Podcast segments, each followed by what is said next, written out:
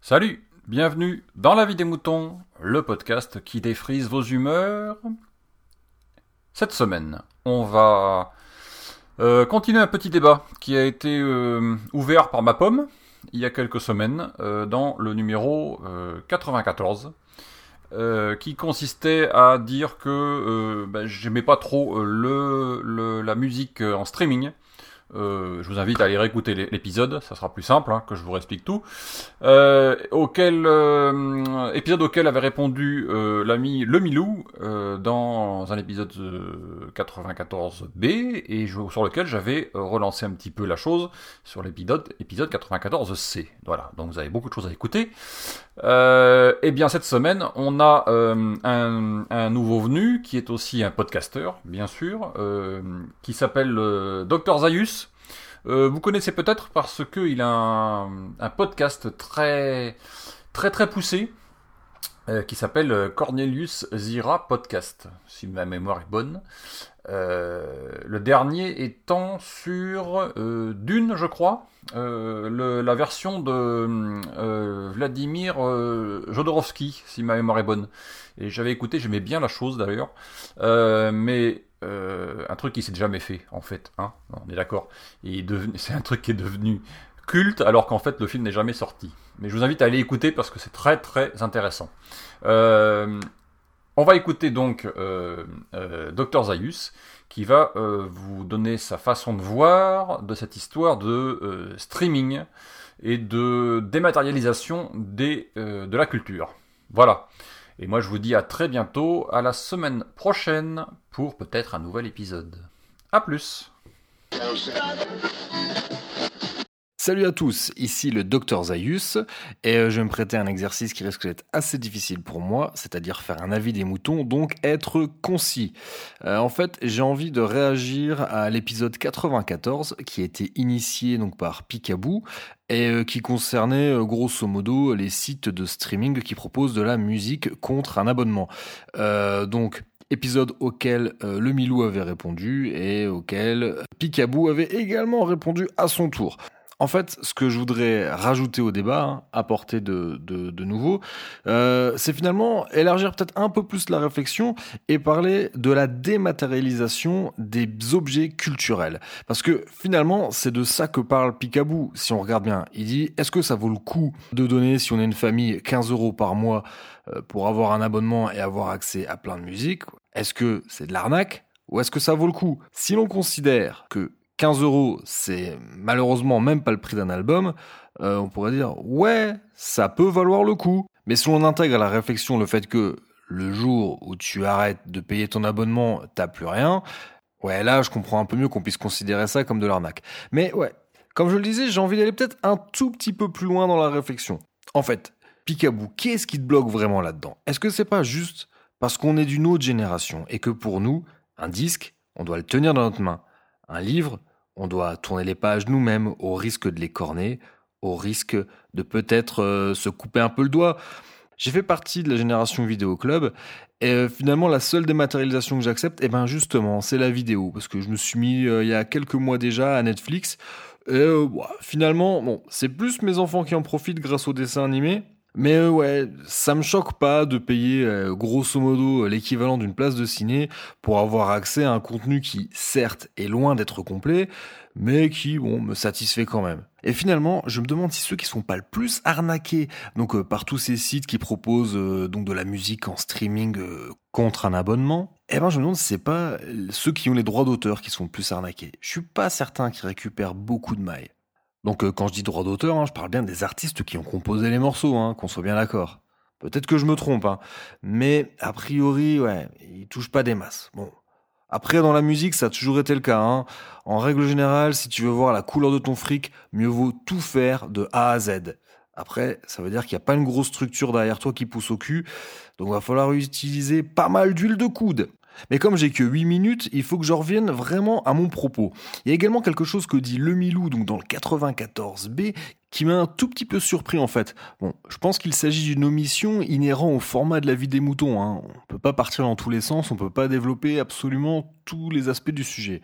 En fait, il justifie le fait d'utiliser Spotify, Deezer, iTunes et euh, les autres trucs que je connais pas parce que de toute manière je les utilise pas euh, pour découvrir de la musique. Et euh, je comprends bien ce qu'il a voulu dire par là. Si tu regardes pas la télé et que t'écoutes pas la radio, comment tu fais pour entendre de la musique? Bon, déjà, sincèrement, le Milou, c'est quand la dernière fois qu'à la télé ou à la radio, t'as découvert un truc qui t'a scotché? À mon avis, on doit être proche du néant. Et je me dis que l'avènement du numérique a tellement changé nos mentalités qu'on en vient à oublier comment on faisait avant. Alors, il y a toujours eu le bouche à oreille, qui fonctionne encore aujourd'hui, je l'espère, certes, mais dans le temps, ça se faisait, non De lire un fanzine ou un magazine et de faire confiance à certains chroniqueurs et de dire s'il dit que c'est bien, je peux l'acheter les yeux fermés. Dans le temps, ça se faisait aussi, un vote de confiance. Quand on aimait bien un groupe, s'il ressortait un nouvel album, sans même l'écouter, on l'achetait. Dans le temps, ça se faisait également d'aller chez son disquaire, de regarder, voir un sticker sur un disque et de voir que, hey, mais euh, les mecs qui jouent dedans, en fait, c'est que des gars qui jouent dans des groupes que j'aimais bien. De retourner le disque et de dire, hey, mais ce label-là, j'ai acheté plein de disques qui sont sortis dessus. Et hop, de nouveau, un vote de confiance. Ouais, dans le temps, ça se faisait. Et bon, comme vous l'aurez compris, j'achète encore des disques. Et vous savez quoi? La plupart des disques que j'achète, eh ben, c'est comme ça à l'aveugle et je suis très rarement déçu. Ce qu'il faut aussi rajouter malheureusement, c'est qu'avec l'explosion du numérique, euh, enregistrer c'est devenu très simple. Donc des groupes, des disques, il en sort beaucoup plus qu'auparavant, mais vraiment, vraiment beaucoup plus. Donc effectivement, c'est pas forcément évident de faire le tri, mais la plupart des groupes ont un bandcamp sur lequel on peut écouter gratuitement. Ça aussi, ça aide. Mais pour en revenir à la question de base que je me posais, est-ce que ce qui nous choque pas le plus avec ce type donc de plateforme qui propose du streaming, c'est que on donne de l'argent et qu'en échange, on n'a rien de tangible. Je veux dire, même pas un MP3. Louer des vidéos, ouais, ça dans le temps, on le faisait. Payer un abonnement à une bibliothèque pour emprunter des livres, ouais, ça on le faisait. Mais donner du fric pour de la musique et avoir rien en retour, effectivement, c'est un peu choquant. Bon, moi j'irai un peu plus loin. Hein. Jusqu'ici, je n'ai jamais acheté de musique dématérialisée. C'est un concept qui me dépasse totalement. Euh, en ce moment même, je vous parle dans une pièce où je suis entouré de vinyles, de CD, de DVD, de Blu-ray et de bouquins en tout genre. J'ai besoin de toucher ces objets. J'ai besoin de les avoir autour de moi, de les sentir autour de moi. Et pourtant, parfois j'ai l'impression qu'ils m'étouffent un tout petit peu. Je me dis peut-être que si j'avais 20 ans de moins, peut-être que je serais au tout dématérialisé. D'un autre côté, je dépense pas mal d'argent dans la BD. Si demain il y avait un gros éditeur de comics qui proposait pour, euh, j'en sais rien, moi, quelque chose comme 10 euros par mois, d'avoir accès à tout ou partie de leur catalogue, peut-être que j'y réfléchirais à deux fois. Parce que très honnêtement, les BD, je sais plus où les mettre chez moi. Et tu parlais de patrimoine culturel, Picabou Ouais, je me dis ça aussi. Mais d'un autre côté, euh, peut-être que mes enfants, ils auront pas envie de récupérer tous mes vinyles et toutes mes BD. Bon voilà, j'ai bien conscience que je suis parti un peu dans tous les sens, mais euh, je suis comme ça, je sais pas faire autrement. J'ai essayé de tout compresser en 8 minutes, mais je suis pas sûr d'y être bien arrivé. Ce que j'ai voulu dire, c'est absolument pas c'était mieux avant. C'est pas c'est pas ce que je cherche à dire. Encore une fois, hein, peut-être que si je passais au tout dématérialisé et que je vendais tout ce qui est autour de moi, je vivrais dans un intérieur un peu plus feng shui. Est-ce que c'est vraiment ce que je veux? Ça, j'en sais rien. Parce que très honnêtement, ouais, j'aime bien quand je vais chez des gens voir qu'il y a plein de disques, plein de livres. Et encore plus, euh, une fois que je les regarde, que je me rends compte qu'on a beaucoup de goûts en commun. Ouais, c'est quelque chose qui me plaît. Voilà, tout ce que j'espère, c'est que mon discours vous a pas paru passéiste euh, ni même vénal, parce qu'au final, quand même pas mal parlé d'argent dans cette histoire, euh, alors qu'au final, c'est pas un de mes sujets euh, de conversation préférés. Et mon avis est vraiment loin d'être définitif là-dessus.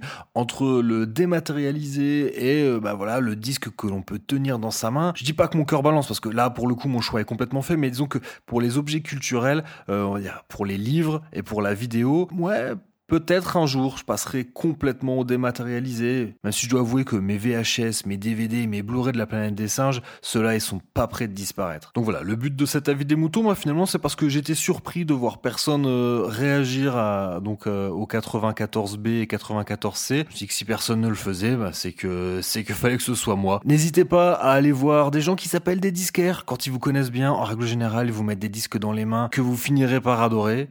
Euh, ça marche aussi pour les libraires. Hein. Bon, après voilà, un très bon disquaire et un très bon libraire, euh, c'est dangereux pour le porte-monnaie, hein, surtout quand ils vous connaissent trop bien.